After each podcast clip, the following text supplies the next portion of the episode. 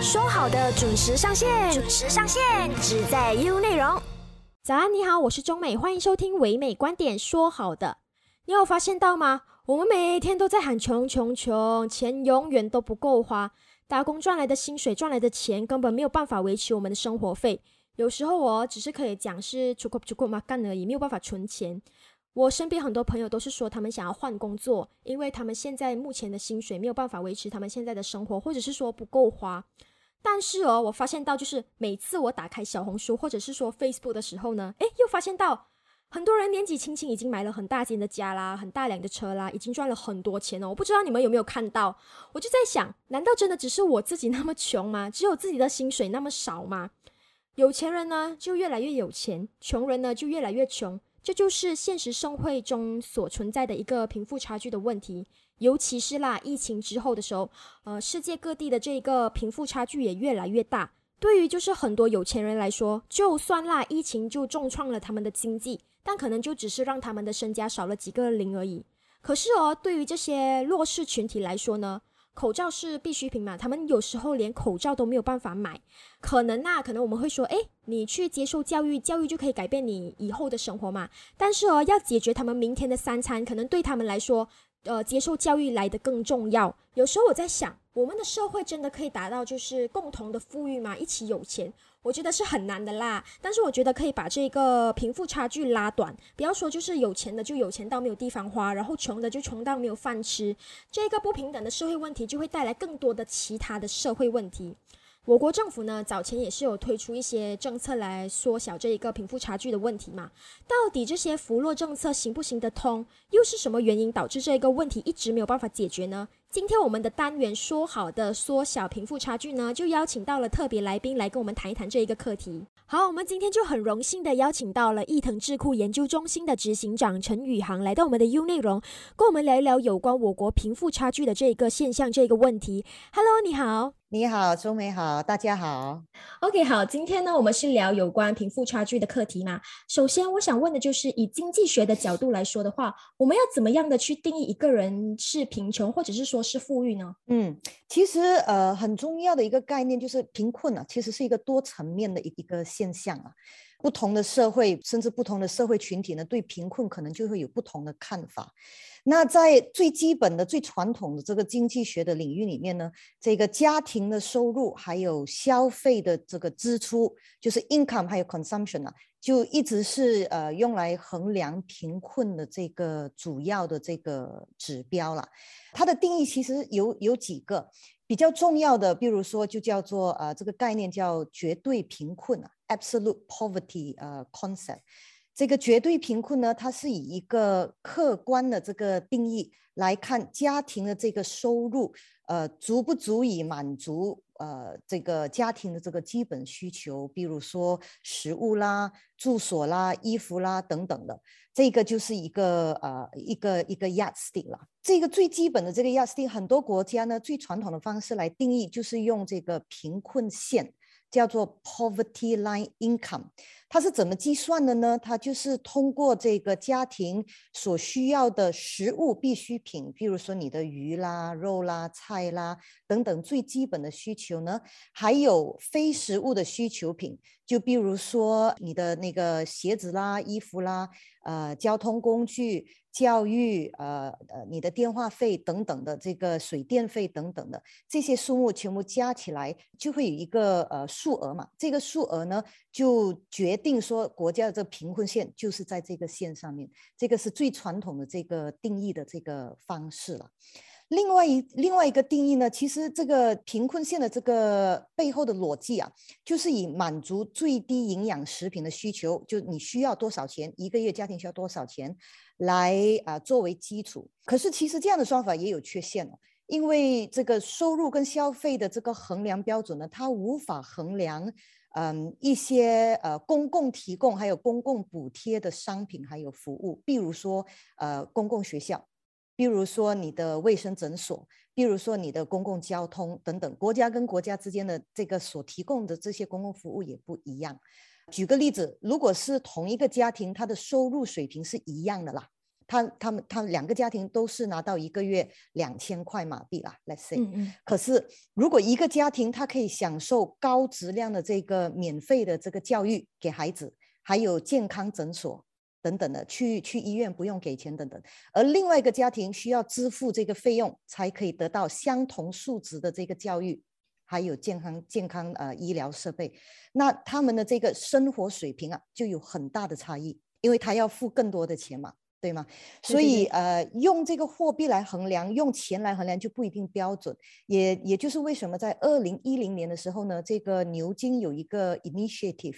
呃叫做 Oxford Poverty and Human Development Initiative，就发明了一个叫做 Multi-dimensional Poverty Index。呃，我看中文是叫做多维贫困指数，它是要用来更明确的衡量贫穷的的的这个概念了。它就提供了我们可以捕捉其他的要素，比如说呃，这个贫困呃国际的这个多维贫困指数有三个维度，第一个是健康 （health），第二个是教育 （education）。第三个是 living standard，叫做呃生活水平。那这三个维度里面又有各种不同的指标，比如说你的 health 里面有营养 nutrition，到底这个家庭得到的这个日常用品它的营养足不足够？到底它的这个呃指数达到这个平均社会的这个要求与否？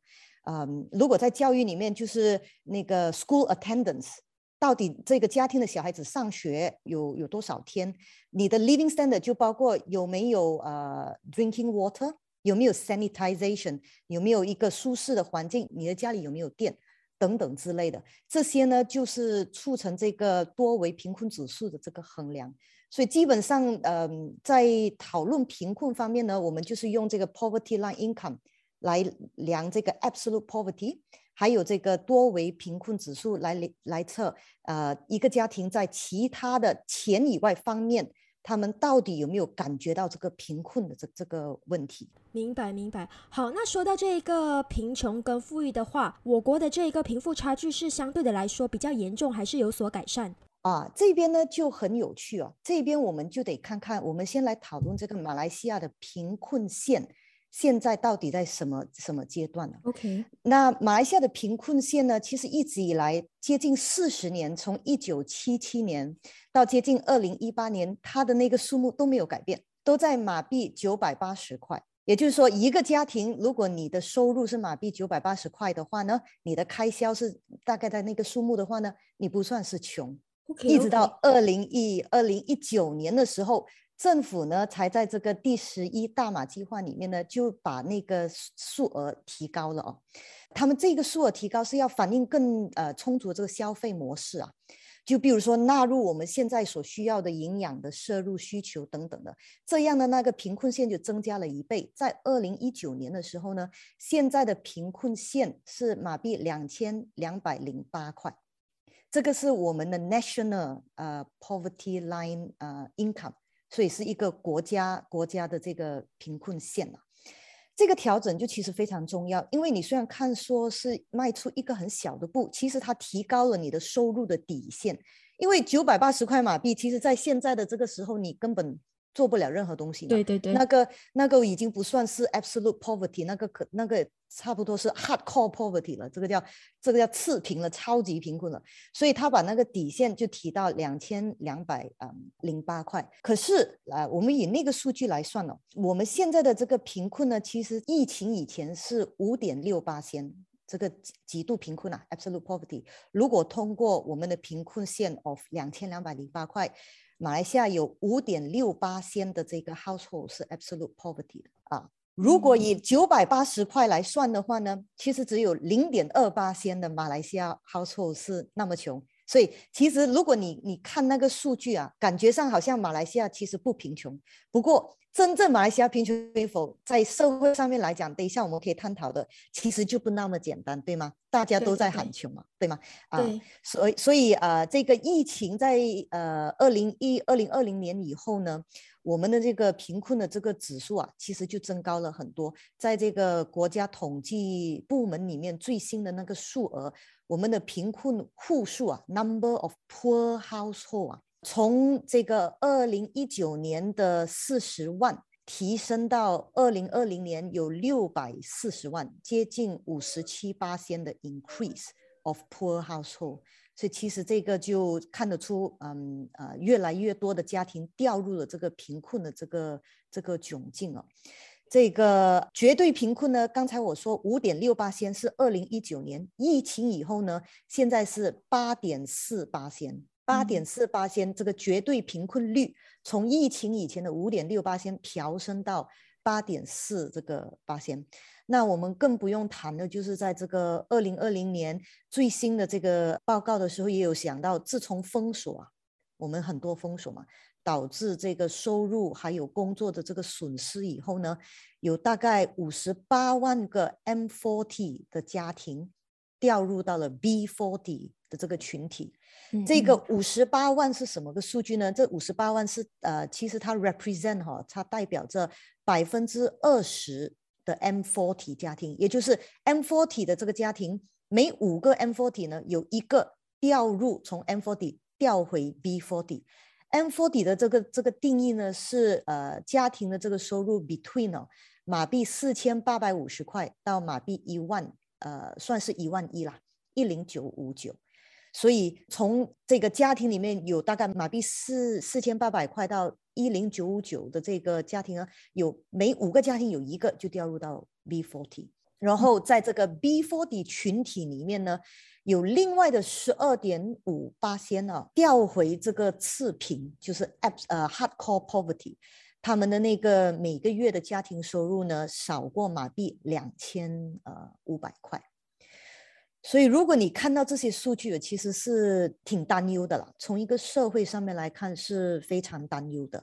呃，我们等一下还可以再讨论为什么我觉得呃呃担忧。我们要用什么来做个比较了啊？嗯，尤其是疫情之后啊，这一个问题就一直都在就是不断的发生，而且越来越严重。宇航，我想问一下，是什么原因导致这一个贫富差距、这一个不平等的现象持续的在我国发生呢？其实，从从这个最近近期的这个，就从疫情以前疫情开始，其实我们的社会就有很多很不平等的一些一些措施，还有一些现象啦。尤其是呃，如果我能提出一个，尤其是我们的这个社会安全网 （Social Protection Network） 一直以来呢，都不是非常的这个 comprehensive，不是非常的包含性的。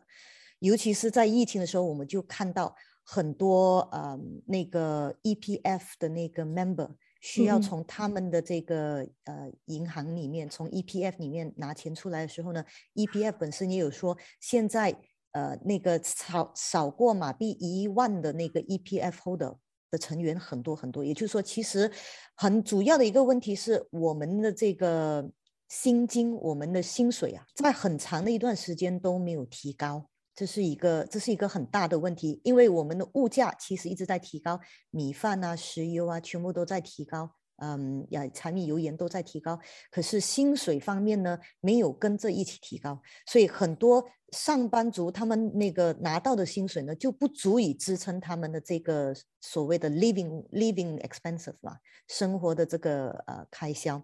那当然这边也有另外一点是有两个东西啦，第一个是尤其在疫情上面也看到，第一个是薪水可能就是呃不够嘛，薪水不足嘛，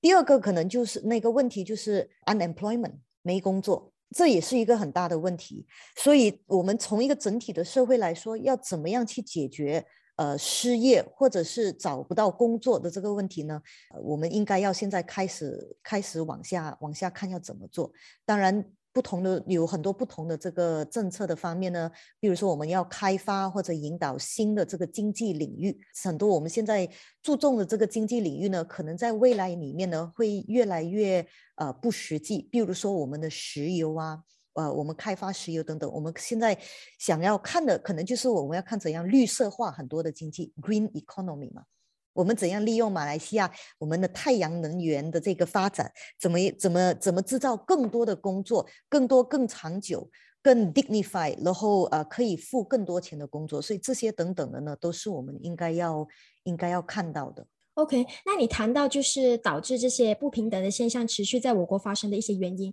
那我想问的就是哦，你看啊，就是贫富差距的问题，是不是也是原生家庭它所导致的呢？就我打个比方说好了，就可能是有一代的父母，他的父母相对的来说比较富裕。然后呢，他就有更多的资金或者是资本，让孩子去做一些生意啊，或者是说说他们有在公司给他们一些比较好的职位。那相对的，相反的，如果一个家庭他的原生家庭相对的来说比较贫穷的话，那这这一个孩子他没有比较好的机会去让他在社会上立足的话，这是不是会造成就是贫富差距的这一个问题更明显呢？那会不会是一个更大的社会问题？对啊，其实你说的这个就呃呃。非常的到位哈，我们叫做我们把这个现象啊叫做呃 poverty trap 贫困陷阱啊。呃，是这样子翻译吧？嗯，因为你说的这些种种种东西呢，很多提到的就是一个资源上面的问题，resources 嘛。当然，在 resources 方面来说呢，第一个最大 resources 就是呃 financial，就是金钱上面。如果你金钱足够，你可以把孩子送到一个呃比较好的一个教育的这个 institution，或者说你可以买比较有营养的食物，你会你会比较注重一些不同的这些些呃比较高素质的这些 quality 的 life 嘛。那这也也渐渐的会影响到你的下一代，呃，能不能更更好的呃有一个起步，有一个起步点那这里面就有很多的一些一些概念。第一个呢，就在疫情方面，我们也可以看得出了，呃，很大的差别。那些稍微可以支撑，有一些家庭那个背景可以支撑的呢，都留在家，都呃 stay at home。小孩子呢，都回呃都可以在这个电脑上面 Zoom 上课等等的。对对对。嗯，反之比较比较贫穷的这个家庭呢，他们的父母第一。还得继续的 make sure 家家里有口饭吃，所以得出去做工。很多可能就是无法拿到 full time 的工作呢，就只好做 part time，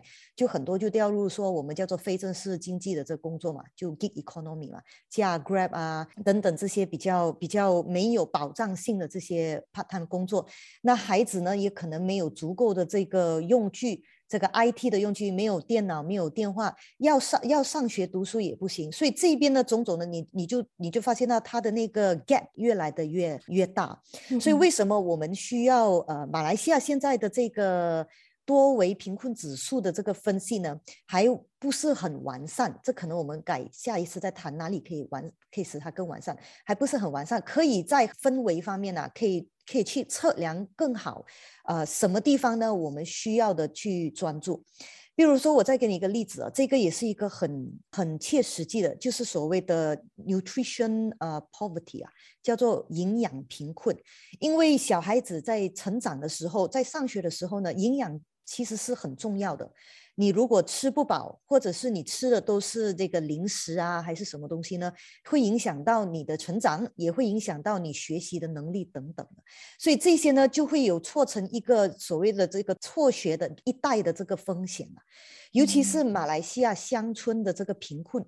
往往比这个城市贫困的人口包含更多的维度，就是说他的那个贫困呢渗渗透到扶持的各个方面啊，他更有可能在多重方面陷入贫困，不只是食物不够，可能也没有足够的水、清洁的水可以喝，也没有这个电可以用等等的。那要怎么解决这个问题呢？有很多很多的这个政策，只是看这个。呃，基本上这个我们有没有这个 will 啊？有没有这个能力要去实行？比如说，我们要提高我们的这个公共的这个教育。为什么提高公共教育很重要呢？因为你要让所有无论是贫困或者是富裕的孩子都有一个最基本的高素质的这个呃就就学的这个机会，因为这个就学机会也会很大的帮助到他们未来就业的这个机会。我们要提高我们的这个教育里面的这个 curriculum，还有我们的 TVET，所以呢，呃，我们的这个下一代呢，他们他们出来社会找工作的时候，有对的，有那个 necessary 的 skill 来申请呃对的工作，来申请未来的工作。对吗？嗯嗯，所以他们就可能现在就对现在 IT 很重要啊，现在对这个电子方面很重要啊，这些都是这些嗯技能呢，我们现在就要开始想怎么样让我们的下一代可以不论是贫或者富，都可以有这个机会去接受这样的一个教育。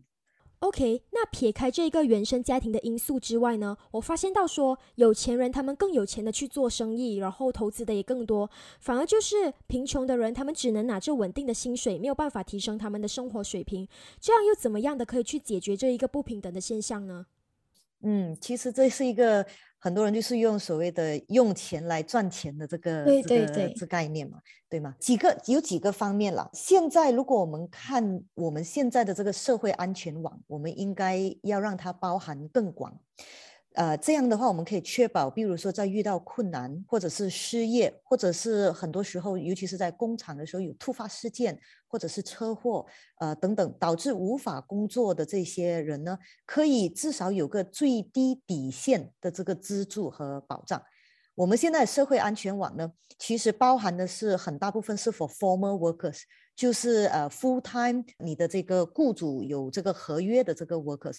很多非呃 informal 就是非正规的这个 workers 呢，他们没有这个社社会的保障。当然，在这个最近的这个财政预算案里面，都有呃开始逐渐的去承认这样的一个东西。比如说呃 gig workers，你加 Uber 啊，加 Grab，你可以 voluntarily 的呃 contribute，你可以自愿性的。可是我的看法是，可能我们应该把它变成是 mandatory 的。因为我们应该确保，尤其是现在疫情这样的这样的这个呃呃经验以后呢，我们一定要确保呃任何一个人都都会有一个最低底线的这个保障。当然，我还没有说到就是 unpaid 的那个无薪的这个家庭家庭的这个工人，基本上就是家庭主妇啊。没上班的这些妇女啊，对吗？还有一些自由的职业者，on account freelancing 的啊，或者是渔夫啊等等，呃，这些都还不包括失业者，这这些都是一个很大群的这些人。所以，我们第一一定要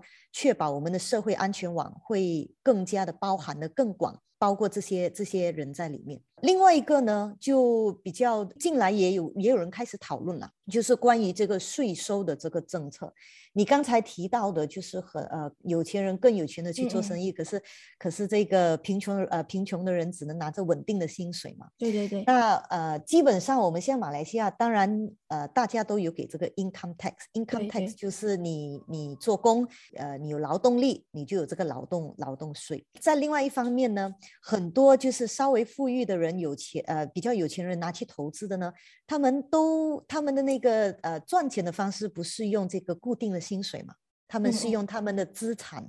他们的 capital 来呃呃摄取这个 profit，所以某种程度上呢，这个马来西亚可能就是应该开始要看看这个资产增值税啊。Capital gains tax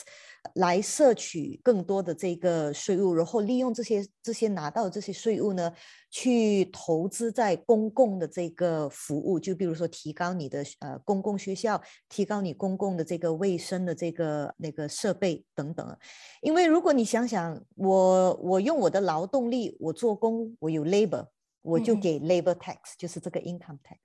可是你如果有生意，你做生意，你也是给 company tax。对对。可是如果你用投资的方式去投资，你用你的资产去赚取钱，你不需要给这个任何的这个税。感觉上就好像这是一个其中一个方式来提高我们社会的这个公平的这个 fair society 啦，我能这么样子说。当然，这个讨论呢还在进行着。之前的这财政预算也有提到这个暴利税嘛，这算是一个比较稍微稍微比较偏激、比较极端的暴利暴利税的一个做法。不过它跟这个资产税就稍微不一样。那这是我可以想到的其中一个点子啦。另外一个稍微我可以略略带过的，就是我们的这个工会的这个力量啊，trade union。我们工会马来西亚的工会力量其实是非常的薄弱，许多工人呢是没有加入工会的，没有加入 trade union 代表工人的这个这个权利，所以嗯，很多时候呢，在其其他的国家都有很多的这个 trade union，尤其是欧洲啊啊那个西方国家，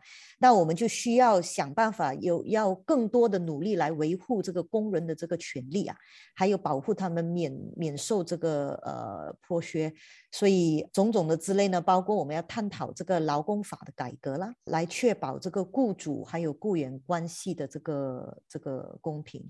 那最终如果要提到说这个大家拿着稳定的薪水，怎么提高这生活水平？嗯，当然政府有很多东西可以做，比如说就像我之前讨论的，怎么提高 increase 我们的这个薪水，我们的这个 low wage 的这个 problem。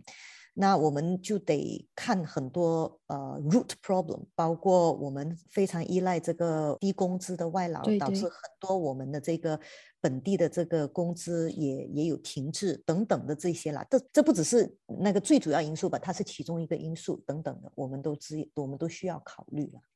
OK，那你看啊，就是我们现在马来西亚越来越多的就是网络直播带货啊，还有自媒体等等的嘛。你认为这一个是不是也是造成一贫富差距这一个不平等的现象更加的严重呢？你指的是好像在网上面购物吗？在网上面卖卖你卖东西，或者是说呃网红他们卖的东西相对的来说更好卖呀，更好的获取汇利呀这些。嗯，其实这是一个生意上面的一个转型嘛，哈。这个一个 business model 开始逐渐的改变了。那当然，呃，对于对于我来说，我个人看法是，这其实是一个机会 opportunity。可是 at the same time，它确确实也是呃更深化啊，它更更深化我们现在的这个 scenario，whereby 呃有这个所谓的这个不平等的现象啊。为什么？就像我之前之前说的了，举个例子说啊，我们先来谈谈这个机会啦。Opportunity 哈，呃，如果你是在 let's say 乡下，你要呃卖你的那个土东啊，或者是你要卖化妆品啊，还是什么的，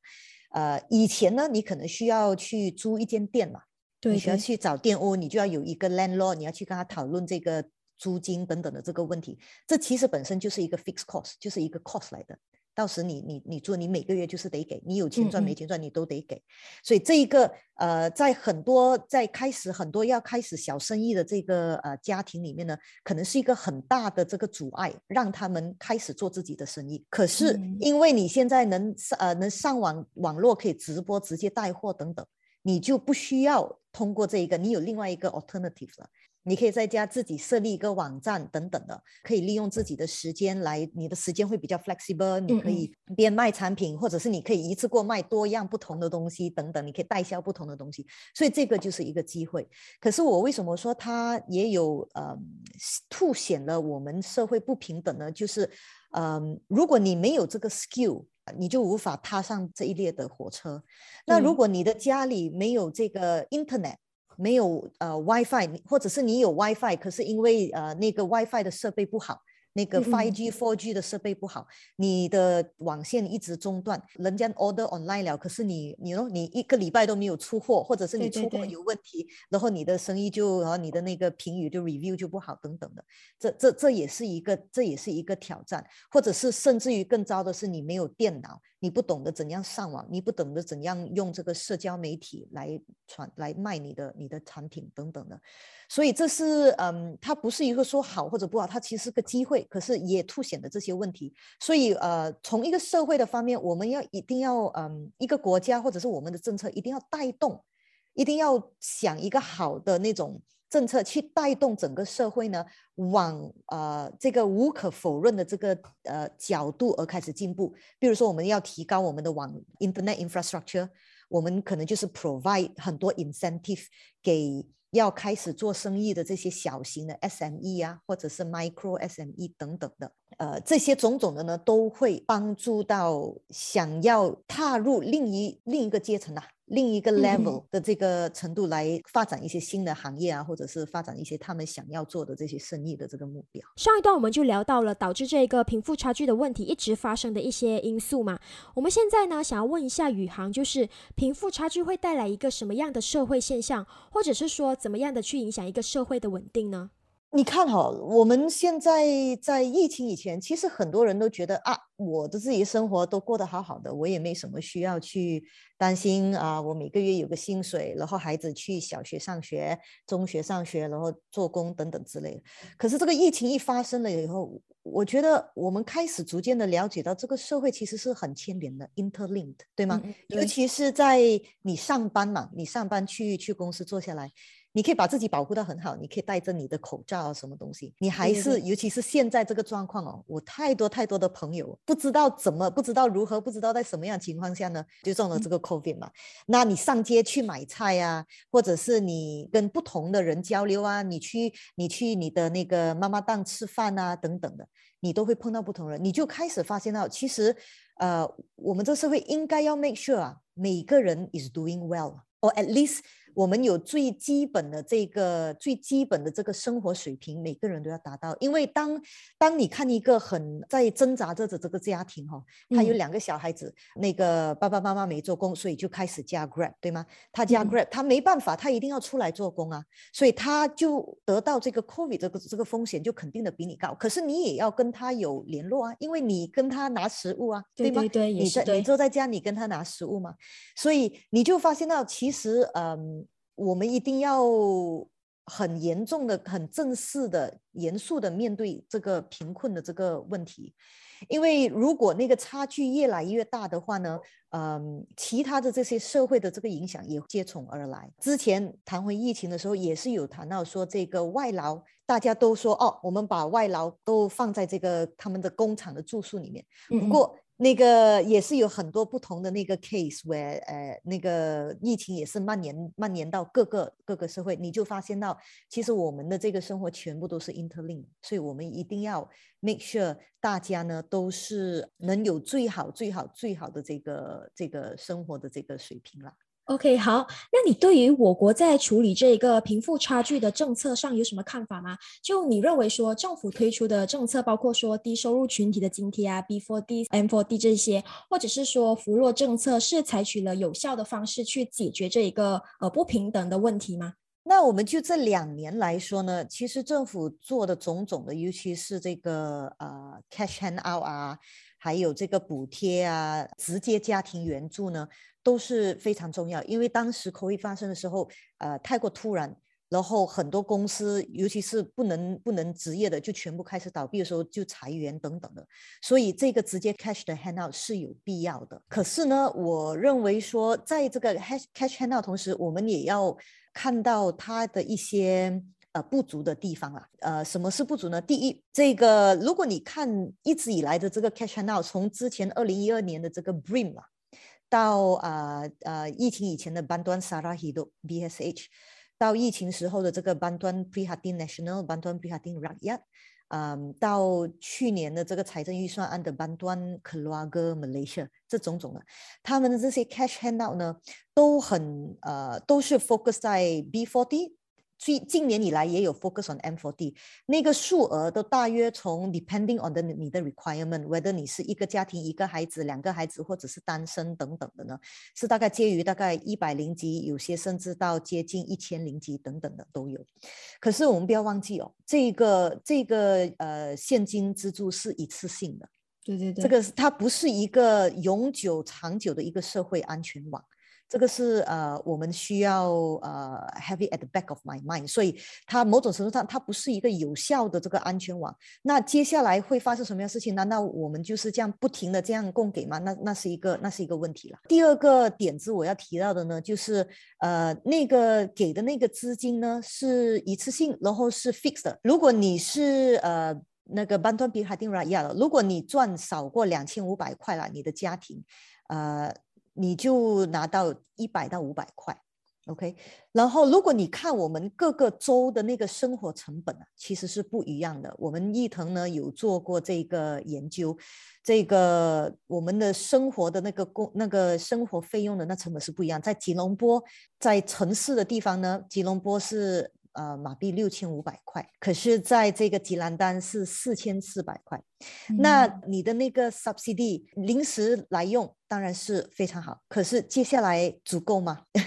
对对对，也对。所以这一个 gap 哦是很值得去去深索，我们要如何去解决？另外一个呃点子我要提到的就是，我们一定要 contrast，我们一定要对比这个 actual income 真正的家庭收入 versus 生活工资，就是 living wage。living wage 这个概念很呃很重要，因为 living wage 就是你能舒适的在你的这个社社区里面呃生活所需要的开销。刚才我提到的这个 National Poverty Line 啊，这个呃贫穷贫困线是马币两千两百零八块嘛。嗯。可是我之前又提到说，在吉隆坡，你的 Living Wage 在 Urban Area 呢是六千五百块。所以，如果你的那个薪水是呃马币三三千块的话呢，你其实，在统计学上面你不算是贫穷，因为你已经超过了两千两百。两千两百块，可是，在吉隆坡的六千五百块啊，这个我得 caveat，这六千五百块是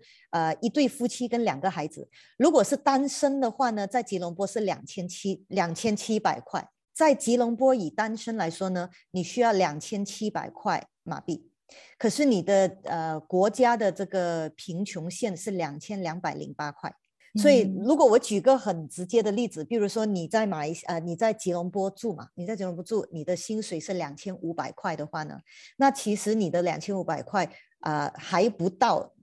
在吉隆坡需要的一个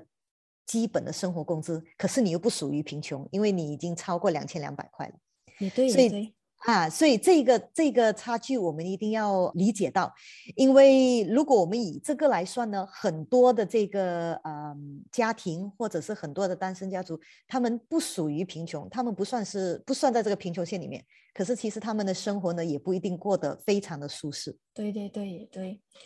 OK，那你谈到这一个薪水的时候，政府早前他有说要提高这一个最低薪资的一个政策吗？那你觉得就是提高最低薪资去千五块的话啦，这一个政策是有有效去解决这个贫富差距的问题吗？嗯，呃，这个问题呢，其实是可以帮这个政策其实是可以帮助到的。呃，当然，我要我要说的是，它 that alone 啊，就单单以这个提高最低薪资呢，是解决不到吧？它是其中一个可以帮助到的，因为如果当你把这个最低的薪资提高，从现在是千一千两百块提高到一千五百块呢？嗯，还是会有很多的这个 household 会有可能 below 这个两千两百块的这个国家的这个贫困线，可是它肯定的是会帮助到，而且它最主要是 send 一个 signal，这个 signaling 很重要，就是说国家也知道现在以一千两百块来来来当这个最低的这个薪金呢，其实是不能。不顶了，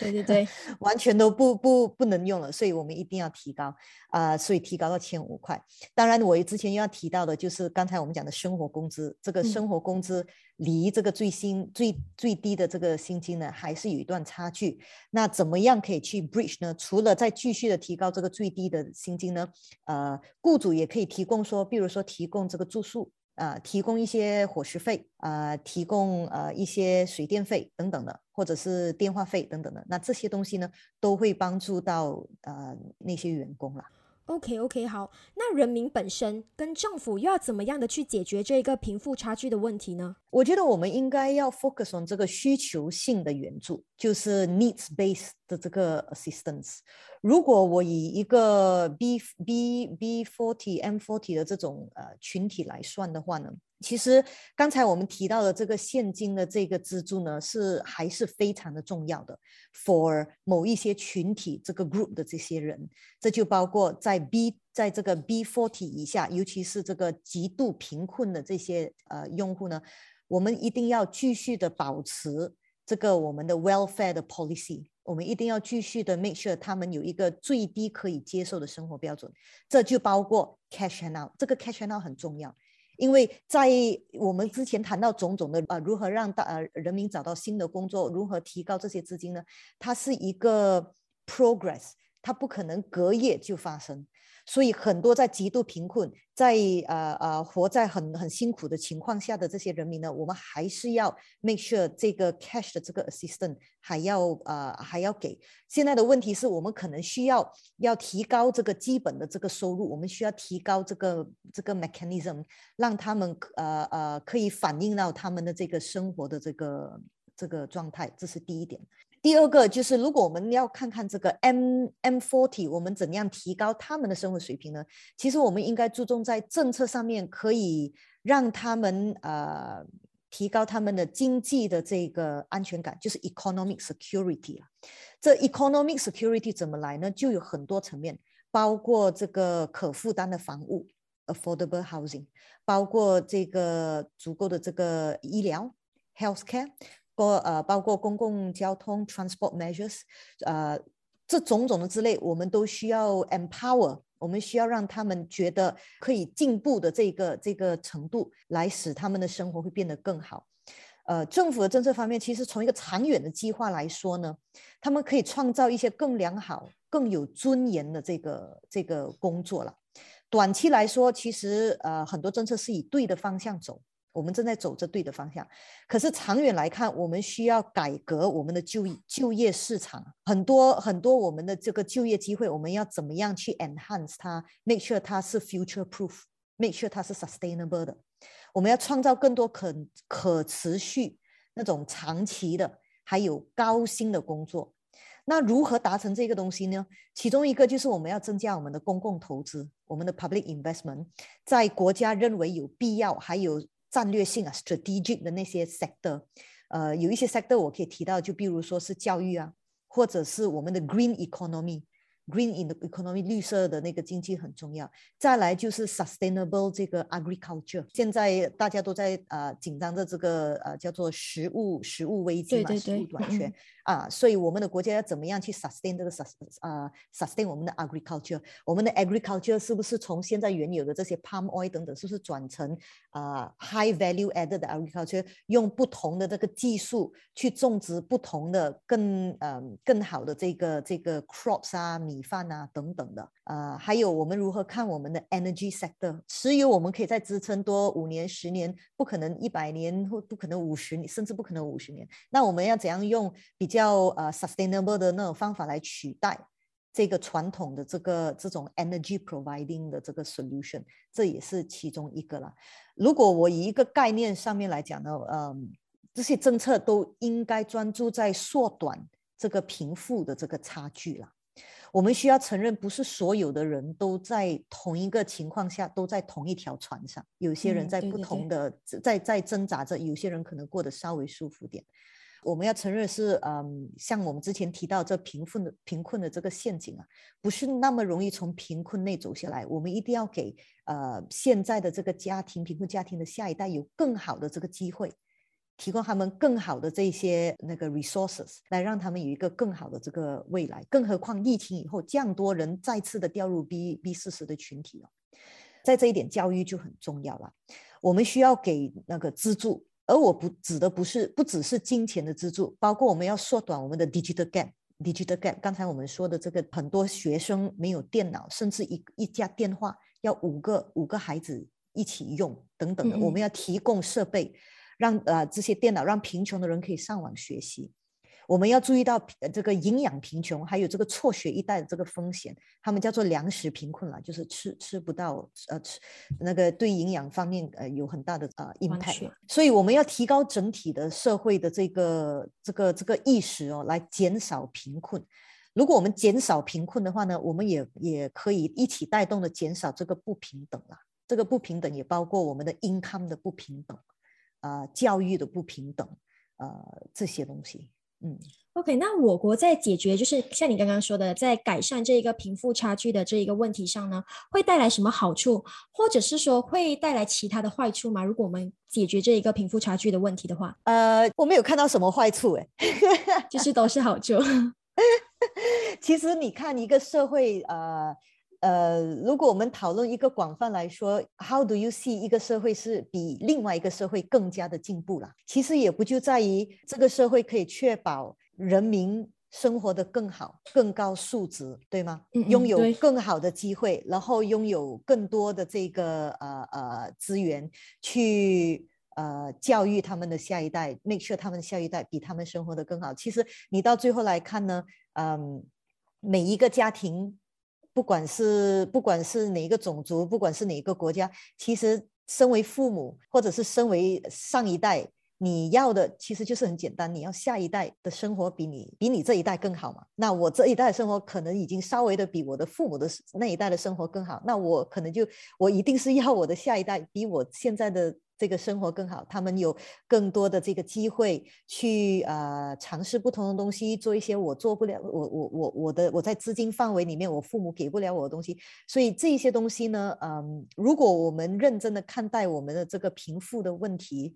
然后呃，用一些很好的政策去去解决。政策我们可以有短期也有长期的，对吗？短期来说，比如说像我之前提到的，要呃确保我们的安全啊安全网不只是足够，然后资金也要呃那个资源资源给这个 cash and out 给这些 B forty 的人也要足够等等的，呃，甚至到长期的如何制造更多的这种有尊严、有高薪的工作机会。可是有这些工作机会还还不够，你也要 make sure 我们的下一代他的那个嗯 skill set level 足以足以呃 justify 为什么他们要有更高的工资，所以这些东西都是牵连在一起的。OK，好，那最后呢，你对于这一个贫富差距的问题上有什么想要补充的吗？呃，就像我刚才提到的种种的咯，其实我们马来西亚呢，以一个绝对贫富的一个概念来说，从我们独立以来啦，其实已经进步很多很多很多了。可是，呃，如果比起比起六十年代、七十年代的那个社会的那个呃状况，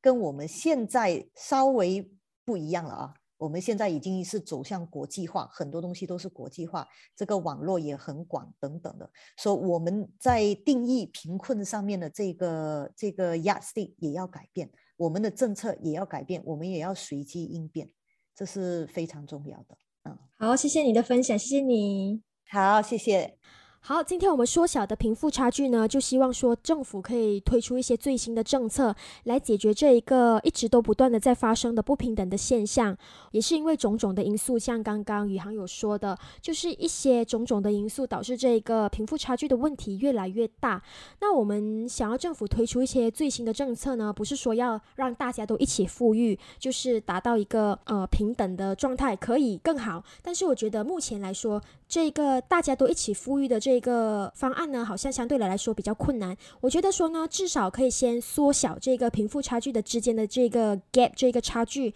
然后呢，才慢慢的达到就是大家都一起富裕啦，一起有钱啦。但是呢，越来越有钱的前提就是我们大家也要努力的工作，努力的做好自己的本分啦。好啦，今天我们的说好的缩小贫富差距呢，就暂时先聊到这。下一个星期呢，我们同一个时间再见啦，继续留守优内容。唯美观点，每逢星期一至五早上九点，让你知多一点，只在优内容。